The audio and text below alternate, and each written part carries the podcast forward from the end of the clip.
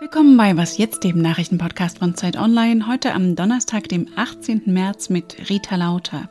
Bei uns geht es heute um die Missbrauchsvorwürfe gegen die katholische Kirche und um die Frage, wer eigentlich die Patienten auf den Intensivstationen sind. Aber erstmal gibt es den Newsblog. Guten Morgen, ich bin Christina Felchen. Wie geht es mit den AstraZeneca-Impfungen weiter? Heute erklärt die Europäische Arzneimittelbehörde, ob sie das Präparat weiterhin empfiehlt.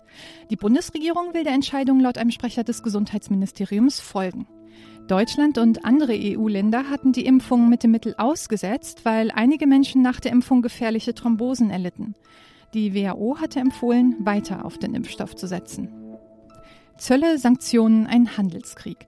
Unter der Präsidentschaft von Donald Trump hat sich die Beziehung der USA zu China verschlechtert.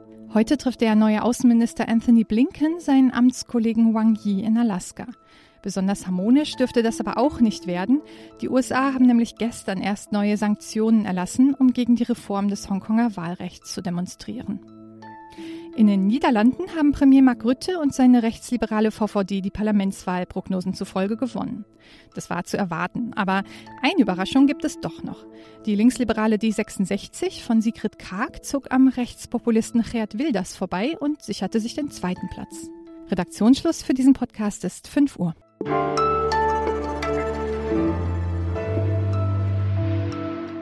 Auf diese Art Nachfrage hätte die katholische Kirche Köln gern verzichtet. Nur wenige Stunden hat es in den vergangenen Monaten jeweils gedauert, bis die Termine ausgebucht waren, um aus der Kirche auszutreten. Kardinal Rainer Maria Wölki hat viel Vertrauen verloren. Der Grund sein Umgang mit Vorwürfen sexualisierter Gewalt durch Geistliche.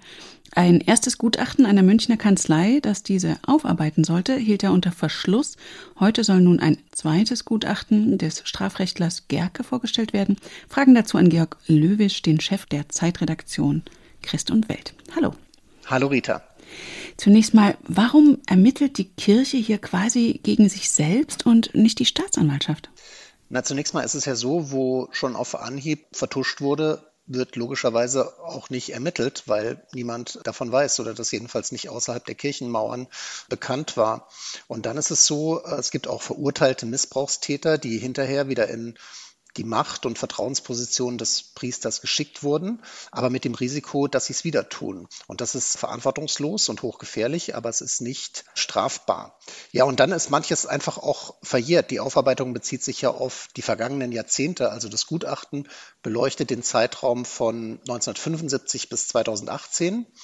Ja, und es geht auch nicht nur darum, wo haben jetzt Priester Kinder und Jugendlichen sexualisierte Gewalt angetan, sondern auch, wo haben Kleriker also Personalchefs und Bischöfe, das sozusagen ermöglicht, indem sie Hinweisen nicht nachgegangen sind oder einfach um den Ruf der Kirche besorgter waren als um Prävention. Beim ersten Gutachten hatte Wölke ja argumentiert, das sei nicht belastbar. Kannst du einschätzen, wie stichhaltig diese Begründung ist? Also das kann ich natürlich nicht sagen, weil das erste Gutachten von dem Münchner Anwalt Ulrich Wastel, das kann man nicht lesen. Aber ich habe von den selben Gutachtern schon Fallgutachten zu besonders haarsträubenden Kölner Fällen gelesen. Und da muss ich sagen, wurde nach meinem Eindruck ordentlich gearbeitet. Mit der Nichtveröffentlichung dieses Gutachtens hat Wölke ja Vertrauen verspielt. Du hast auch geschrieben, trotzdem könnte Wölke schonungsloser und vielleicht auch schneller aufklären als andere Erzbistümer. Wie kommst du zu dieser Einschätzung? Das ist vielleicht ein bisschen zugespitzt, wie ich das geschrieben habe. Also er könnte weniger langsam sein als die anderen, weil viele Erzbischöfe und Bischöfe einfach noch gar nichts vorgelegt haben. In der Zeit, in der Wölki ein Gutachten hat erarbeiten lassen und dann die Veröffentlichung verhindert hat und dann jetzt ein neues Gutachten hat erarbeiten lassen, in dieser Zeit haben andere Bischöfe gar nichts in Auftrag gegeben an Aufarbeitung. Und anderswo, zum Beispiel in Berlin, wurde kürzlich ein Gutachten vorgelegt, in dem 400 Seiten einfach geschwärzt sind. Wölki hat ja jetzt auch Konsequenzen angekündigt nach Veröffentlichung des Gutachtens. Was ist denn da zu erwarten für Opfer, mutmaßliche Täter oder diejenigen, die sie gedeckt haben? Es ist ja so, dass diese ganze Diskussion um die Aufarbeitung in der katholischen Kirche schon elf Jahre dauert und bisher ist noch gar kein einziger deutscher Bischof zurückgetreten und erst recht kein Kardinal, wie das Wölki ist. Jetzt kann es aber auch sein, dass es einfach Namen gibt von Leuten, die belastet werden aus dem Mittelbau. Es ist auch schon die Rede von so einem Kirchenrechtler, der beim Erzbistum Köln arbeitet. Vielleicht ist der das Bauernopfer. Und äh, wir müssen auch schauen auf einen anderen Bischof, nämlich den Hamburger Erzbischof Hese. Der war in Köln lange Personalchef und seine Entscheidungen als Personalchef sind auch sehr umstritten. Der Kardinal selbst hatte ja im Februar im Domradio gesagt, Sicher habe ich hier auch Schuld auf mich geladen. Das alles tut mir von Herzen leid. Kann er sich damit im Amt halten? Also mit Betroffenheitsgesten und großen Worten sind Bischöfe gut, das ist ihr Geschäft. Äh, die Frage ist, ob sie tatsächlich etwas tun. Und der Vertrauensverlust von Wölki ist zwar ruinös, aber für ihn spielt, dass letztlich niemand anders ihn absetzen kann als der Papst in Rom, der Franziskus. Und da muss man sehen, wie der jetzt zum Beispiel auch auf dieses Gutachten reagieren wird. Danke dir, Georg. Ich danke.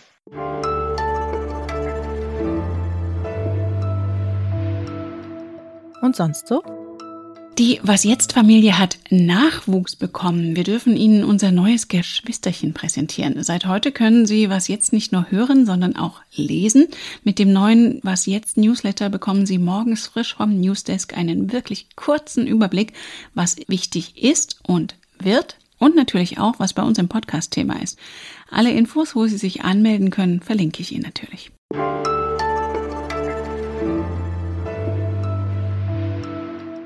Es ist eine Frage, die in Deutschland bisher eher zaghaft diskutiert wird. Wer liegt eigentlich mit Corona auf den Intensivstationen? Man weiß, dass in den USA und Großbritannien Familien mit Zuwanderungsgeschichte stärker von der Pandemie betroffen sind. Wie ist denn das in Deutschland und welche Schlussfolgerungen könnte man daraus ziehen? Dazu hat mein Zeitkollege Martin Machowitz recherchiert. Hallo Martin. Hallo, grüß dich. Martin, zunächst mal, warum ist es denn überhaupt wichtig zu wissen, ob für Menschen mit Migrationshintergrund ein größeres Risiko von Corona ausgeht? Und in erster Linie ist das wichtig, damit man sich überlegen kann, wie man diese Menschen besser schützen kann. Weil Menschen vielleicht äh, Sprachbarrieren haben und man noch nicht genau weiß, wie man sie vielleicht besser über Corona aufklären kann. Wenn man das wüsste, könnte man ansetzen und könnte den Menschen helfen, weniger stark betroffen zu sein. Andererseits ist man in Deutschland ja bei der Erhebung solcher Daten auch ganz schön vorsichtig. Ja, sehr zu Recht. Wir haben auch eine Migrationsforscherin im Text, die das nochmal erklärt. Andere Länder sind da ja sehr forsch in der Erhebung solcher Daten. Großbritannien, USA, da weiß man äh, bis ins Detail, wer sich ansteckt, äh, wer stark betroffen ist, in den Kliniken landet.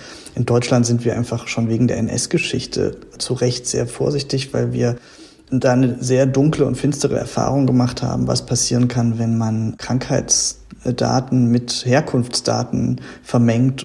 Diese Forscherin sagt aber, es gäbe trotzdem Grund, hier und da sich zu überlegen, ob man das zwar im Hinterkopf behält und trotzdem vorsichtig bleibt, aber eben um den Leuten zu helfen, sich traut, ein kleines bisschen mehr herauszufinden über das Thema.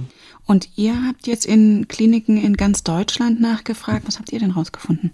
Also erstmal, dass das sehr divers ist innerhalb von Deutschland, aber dass man schon sagen kann, besonders in großen Städten ist das ein Thema, dass viele Chefärzte, äh, Klinikdirektoren feststellen, ja, auf ihren Stationen sind mehr Leute mit Migrationshintergrund, als äh, man es nach dem Bevölkerungsdurchschnitt erwarten würde.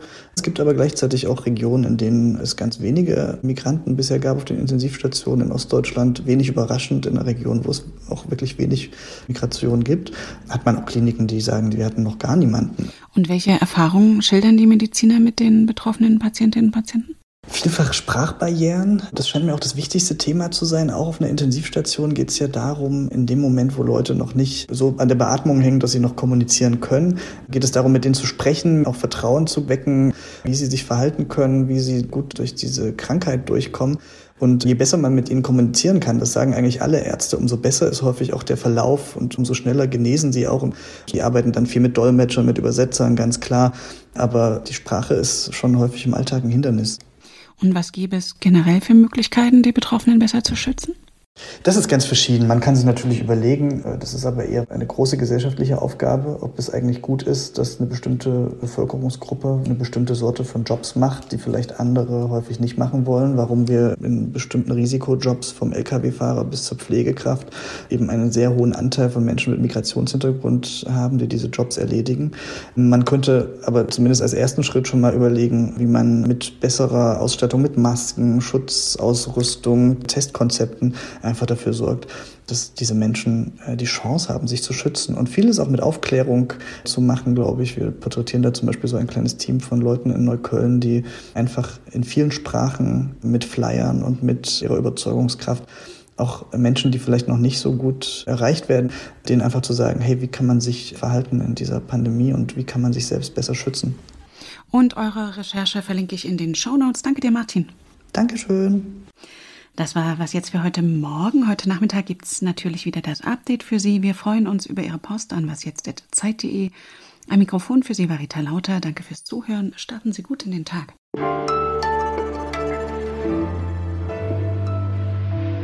Wer zählt denn überhaupt als Mensch mit Migrationshintergrund? Ja, das ist natürlich die allerschwierigst zu beantwortende Frage. Also da gehen die Interpretationen weit auseinander.